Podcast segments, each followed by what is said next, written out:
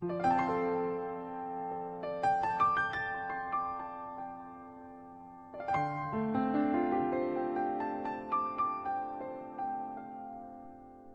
晚八点，聆听读者。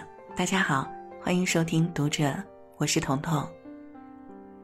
今天为您分享的文章是来自有书星海一晨的。如果事与愿违，请相信，一定另有安排。关注《读者》新媒体，一起成为更好的读者。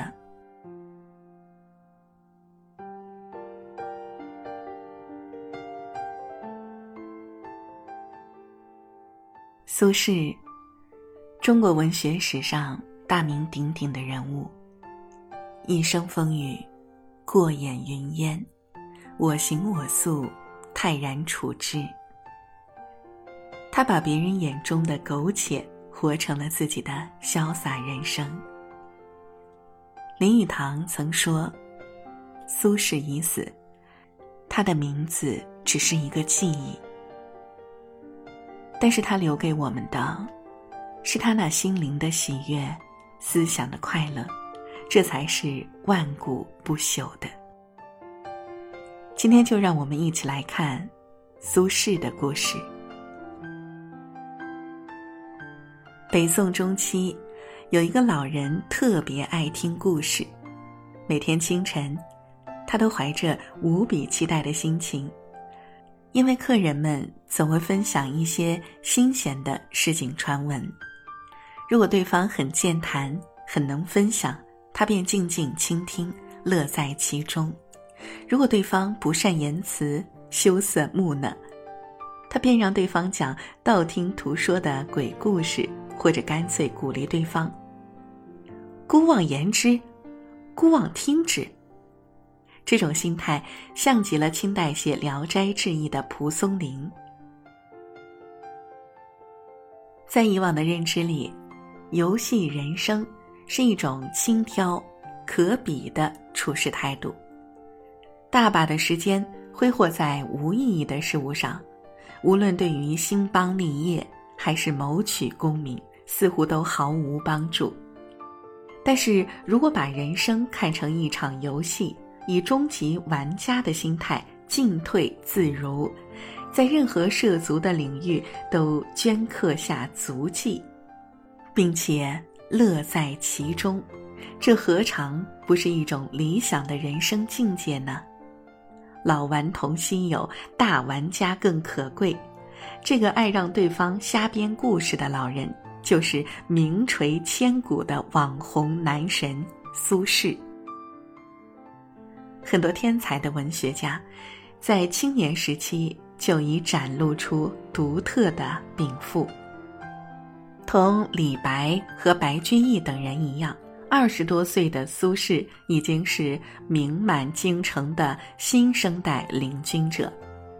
公元一零五七年，苏轼进士及第，那一年他刚好二十岁。他的每篇文章问世，都会在宋朝最顶级的朋友圈引发高度关注和转载。无论是老一辈文坛领袖欧阳修，还是和欧阳修针锋相对的梅尧臣，都对这个梅州来的年轻人赞不绝口。欧阳修甚至给予了这样的评价：“此人可谓善读书，善用书。”他日文章必独步天下，这个评价有没有过誉之嫌呢？当然没有，甚至还趋于保守。因为苏轼不仅是文章独步天下，他的诗词、他的书画，都足以和同时代顶级人物相提并论。文章自不必说，唐宋八大家苏家父子占了三个。这点和建安七子里的三曹异曲同工。谈到诗歌，他能够和王安石、黄庭坚、陈师道比肩，合力推动了宋诗的发展。论起词作，他更是集万千宠爱于一身的豪放派宗师，放到历史长河里也是顶流名家。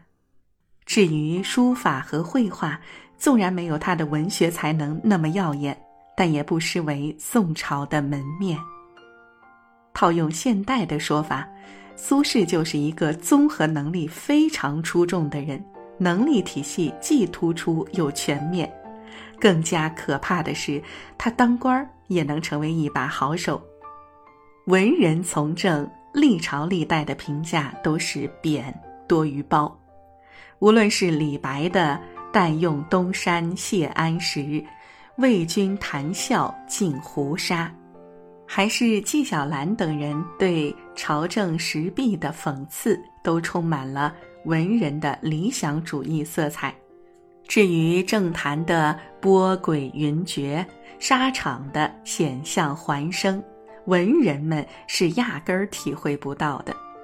所以，人们总倾向于认为文人空谈误国，读书人搞不好政治。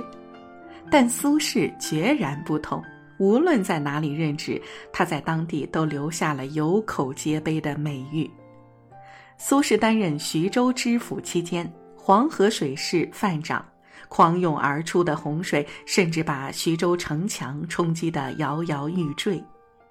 眼见如此情景，城里面的有钱人都想出城避祸。苏轼立即站出来说：“如果富民们竞相出城，那么整个徐州都会动摇。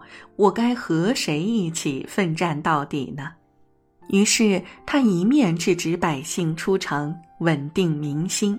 一方面亲自去说服五卫营的禁军，让他们出手相助，而且苏轼完全没有地方行政长官的架子，撩起裤腿儿就往前线冲锋。这一来，士兵和百姓都颇为震动，纷纷跟随苏轼的脚步，协力抗灾。再到后面，苏轼奏请加固徐州城防和堤防，朝廷也都答应了。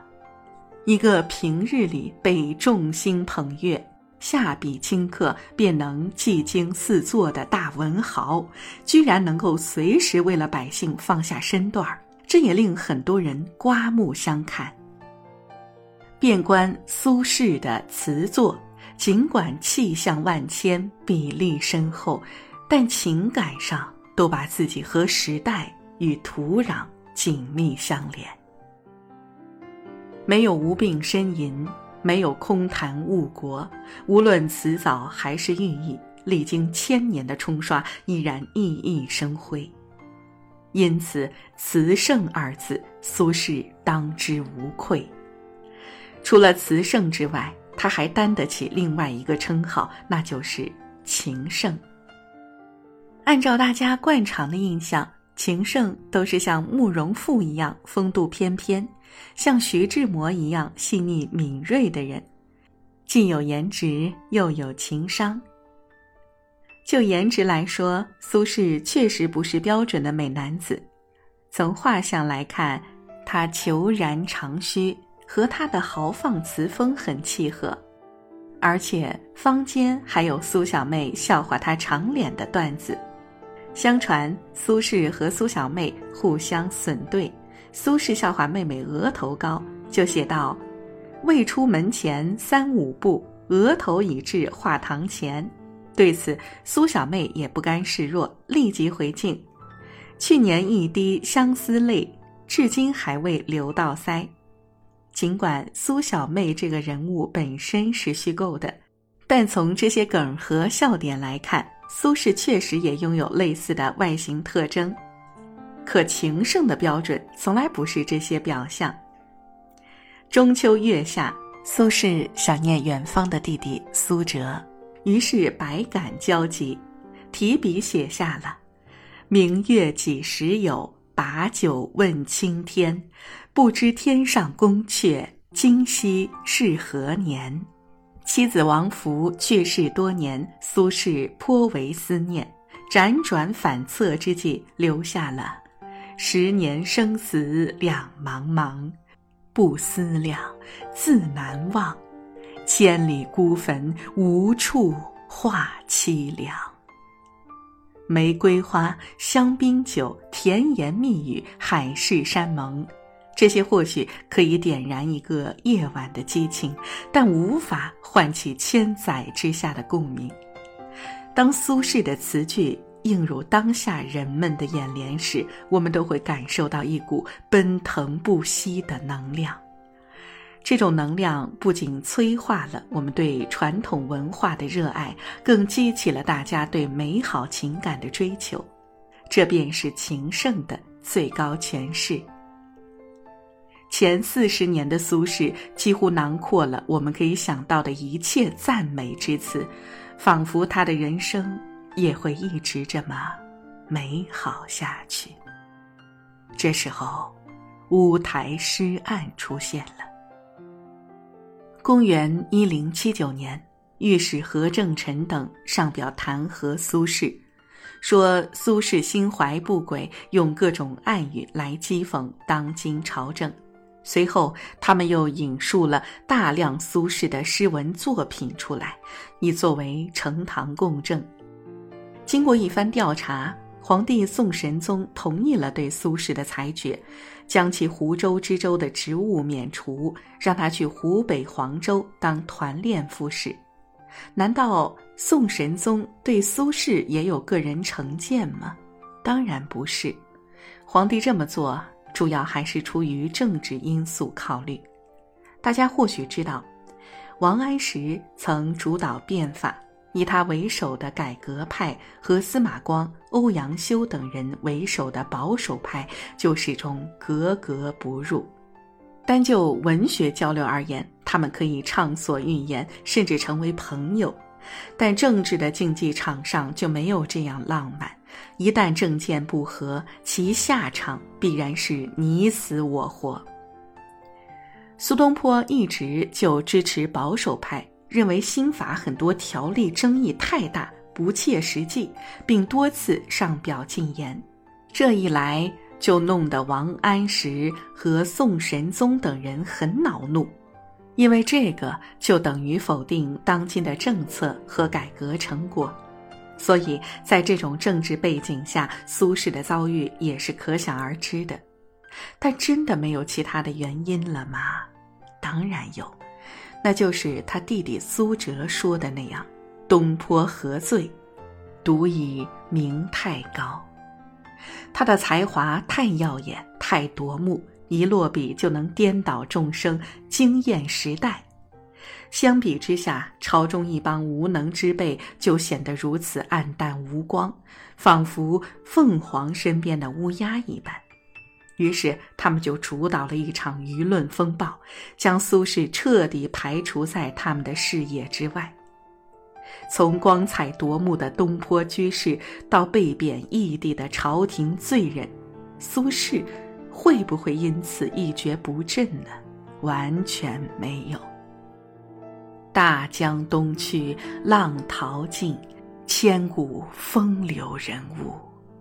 这一句词出自《念奴娇·赤壁怀古》，气魄宏大，国民度超高。但谁能想到，苏轼写这句词的时候，距离乌台诗案已经过了两年。人到中年，历经沧海浮沉，却依然能够写下如此雄浑壮美的篇章。由此可见，苏轼的胸中装着怎样的世界。再到后来，他对于自己的人生和境遇产生了新的思考。苏轼和高僧佛印是朋友，民间也流传了很多两人互相调侃的段子，其中很多也跟苏小妹一样属于虚构故事，但两人的交情确实非常深厚，经常一起泛舟长江，畅谈古今。佛印是得道高僧，活得通透，自在自如。他的人生状态也在潜移默化中影响了苏轼。早年的苏轼豪气干云，满怀雄心，希望能够有所作为，很有儒家士大夫的理想风范。但当他人到中年，经历一系列的挫折后，佛家的世界又让他无比向往。从儒到士，从积极的诉求到沉稳的关照，苏轼从新的境遇里悟到了人生的真谛。一切都是体验，一切都是游戏。从那以后，他真正活成了独一无二的苏东坡。公元一一零一年，六十五岁的苏轼离开了这个世界。临走之前，朝廷大赦天下，他也因此复官。满怀着喜悦，苏轼踏上了北归的旅途。谁知在半路上，这个通透的老人永远的闭上了眼睛。令他没有想到的是，他的肉身虽然已经烟消云散，可他却永远活在了学校课本、影视作品和东坡肘子里面。一个有着超高艺术成就的大文豪，同时也跟我们当下的生活如此贴近。千百年来，学术界反复研究他，百姓们也一直喜欢他。如此雅俗共赏、老少咸宜的人物，实在难以找出第二个。在苏轼的世界，无论是平步青云，还是……宦海沉浮，都是一种独特的人生体验，无有对错，无有高下。因此，他可以在朝野之上激扬文字，也可以呼朋唤友，泛舟长江，或者干脆搬个小凳子，聆听乡民口中的故事传闻。木心说：“智者。”无非是善于找借口让自己平安消失的顽童，但苏轼的境界似乎更高。我本来就很平安，为何消失呢？这就像他那首《定风波》写的那样：“料峭春风吹酒醒，微冷，山头斜照却相迎。”回首向来萧瑟处，归去，也无风雨也无晴。好了，这就是今天为您分享的文章了。喜欢我们的分享，欢迎给我们留言。我是彤彤，我在山东向您说晚安。